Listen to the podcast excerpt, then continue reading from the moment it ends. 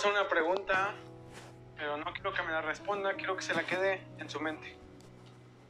¿Qué es lo más valioso que usted podría heredar a sus sucesores o a su siguiente generación? Piense, no quiero saber la respuesta y solo quédense en su mente. ¿Qué es lo más valioso que usted podría heredar a su siguiente generación? Y antes de usted siga pensando su respuesta, quiero llevarlos a ver qué es lo que Dios nos promete por heredad. Salmos 2, 7 y 8.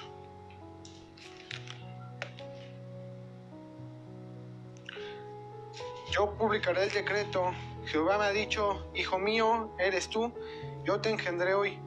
Pídeme y te daré por herencia a las naciones y como posesión tuya los confines de la tierra. Hebreos 9:15.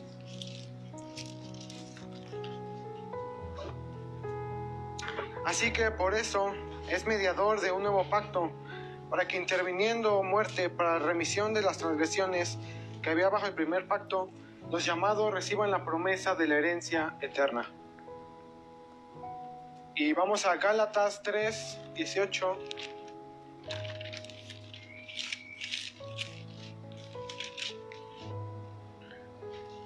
Porque si las cosas que destruí, porque si la herencia es por la ley, ya no es promesa, pero Dios la concedió a Abraham mediante la promesa. Esta herencia que nuestro Dios nos, nos promete, no solo es por la promesa, sino es, aquí dice, por la ley. Por lo que tú obedeces, por lo que tú haces, es depende de la herencia que vas a tener de parte de nuestro Dios. Y eh, nos saltamos al versículo 29 que dice, y si vosotros sois de Cristo, ciertamente el linaje de Abraham sois y herederos según la promesa. ¿Qué significa ser de Cristo? No como las como todos predican ser de Cristo, que alabas a Cristo y haces como si Cristo fuera el Padre.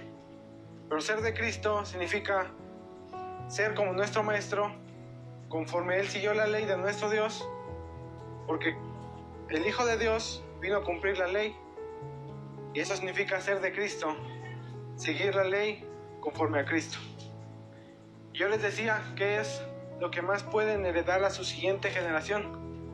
Y es algo que yo he traído ya desde varios tiempo, el pensar qué es lo que yo le puedo dar a los que siguen después de mí.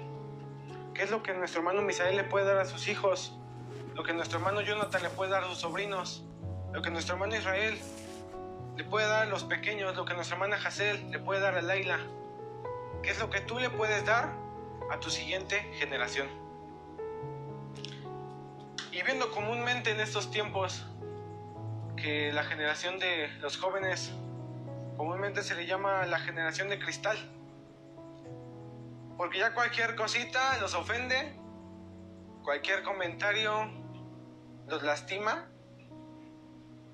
y cualquier situación difícil ya están cayendo en depresión. Se le llama coloquialmente la generación de cristal, porque son generaciones débiles, ignorantes, simplemente que desechan palabra de nuestro Dios. Yo veía en las redes sociales que comentaban en un artículo de ciencia, se le llama los creyentes a los que dicen cosas de Dios. Y cómo, sea, a mí me sorprende cómo se burlan de...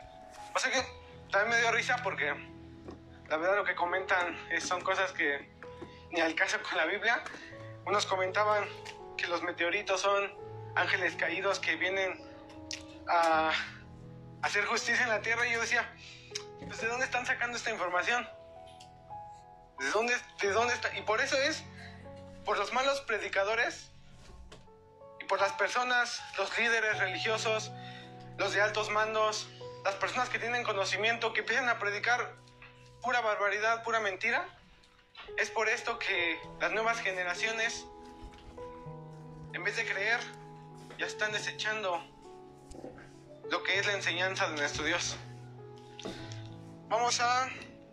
Les puedo dar más textos de, de herencias que podría ser Mateo 19, 29, Tito 3.7, Éxodo 4.22, que si gusta puede verlos. Pero yo quiero que me acompañen a 2 de Corintios 9.7.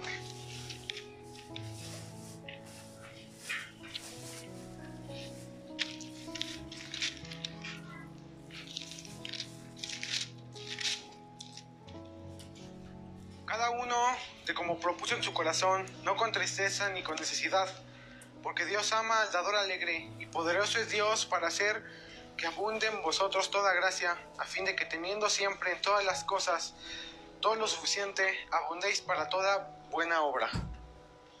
Primera de Crónicas 29, 14.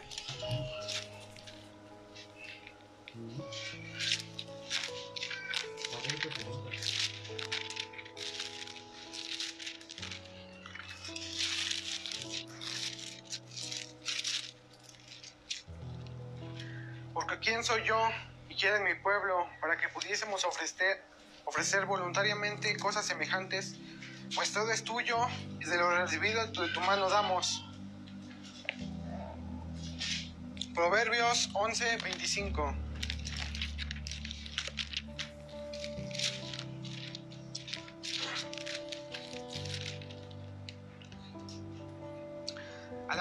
Generosa será prosperada, y al que saciare, él también será saciado.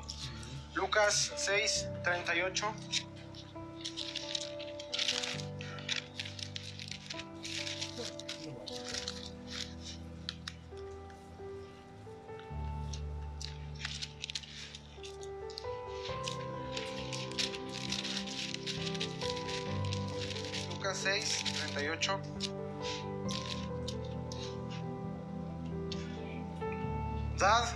Dará medida buena, apretada, remedida y rebosando darán en vuestro regazo, porque con la misma medida con la que medís, os volverán a medir.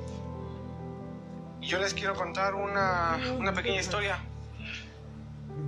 de qué pasa si lo que heredamos, si lo que damos a la siguiente generación no es lo suficientemente apto o lo suficientemente bueno para que la siguiente generación sea mejor que lo que nosotros somos.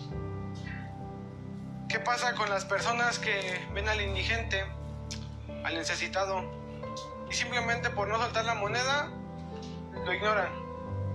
O pasan de un lado, como que no lo ven, y simplemente por no poder dar una moneda, por decir no tengo cambio.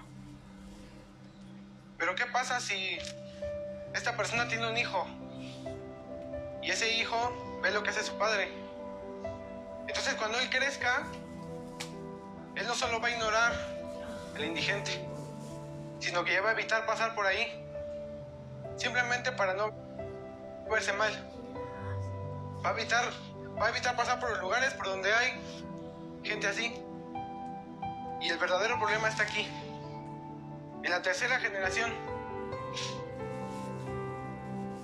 Que ahora este no solo lo va a ignorar, no solo va a evitar pasar por ahí, sino que ahora lo va a menospreciar, lo va a desechar e incluso lo va a insultar.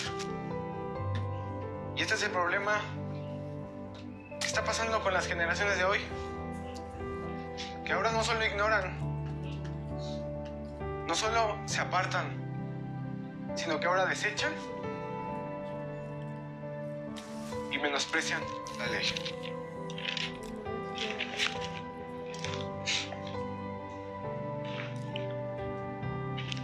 ¿Qué es lo que pasa? ¿Por qué las generaciones de ahora que ya no buscan de Dios? ¿Por qué las generaciones de ahora quieren todo fácil? Y yo veía un video de psicología donde una maestra les decía a sus alumnos, ella tenía un cuadro verde y les decía que cuando ella les preguntara dijeran que era rojo. Llegó el alumno nuevo y les preguntaba, Juanita, ¿de qué color es? Rojo. Francisco, ¿qué color es? Rojo. Pedro, ¿qué color es? Rojo. Cuando le preguntan al alumno nuevo, ¿qué color es? Dijo rojo, sabiendo que era verde. Todos se rieron. Y la maestra se dio cuenta de que era una persona débil.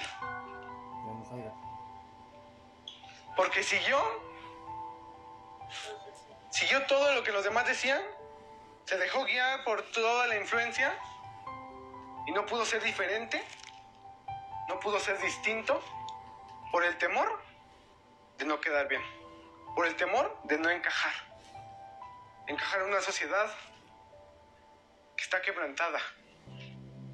Y ese es el problema con las generaciones que vienen.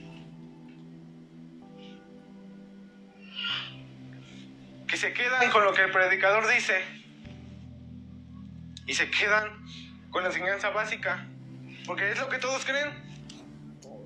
Que si tú crees diferente, te van a desechar. Que si tú crees distinto, te van a reír de ti. Que si tú crees distinto, no entras con nosotros. Que tú no eres aceptado. Acompáñenme a Mateo 7, 15, 16.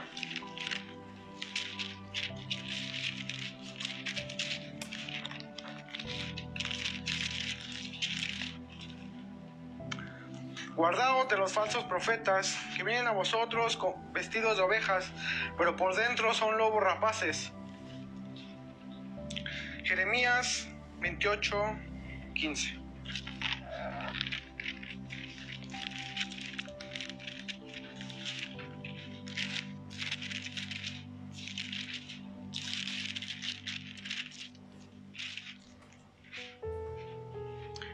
Dijo el profeta Jeremías al profeta Ananías, ahora oye Ananías, Jehová no te envió, no te envió y tú has hecho confiar en mentira a este pueblo.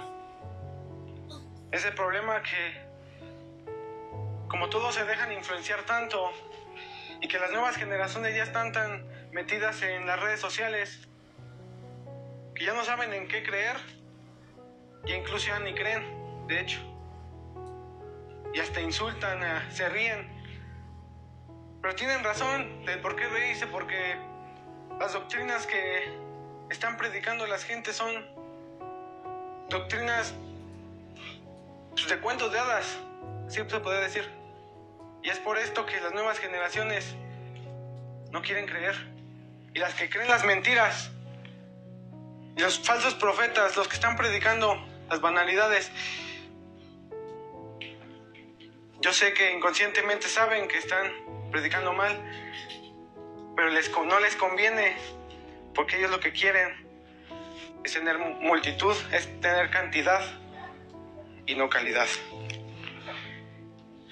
Apocalipsis 13, 16, 17.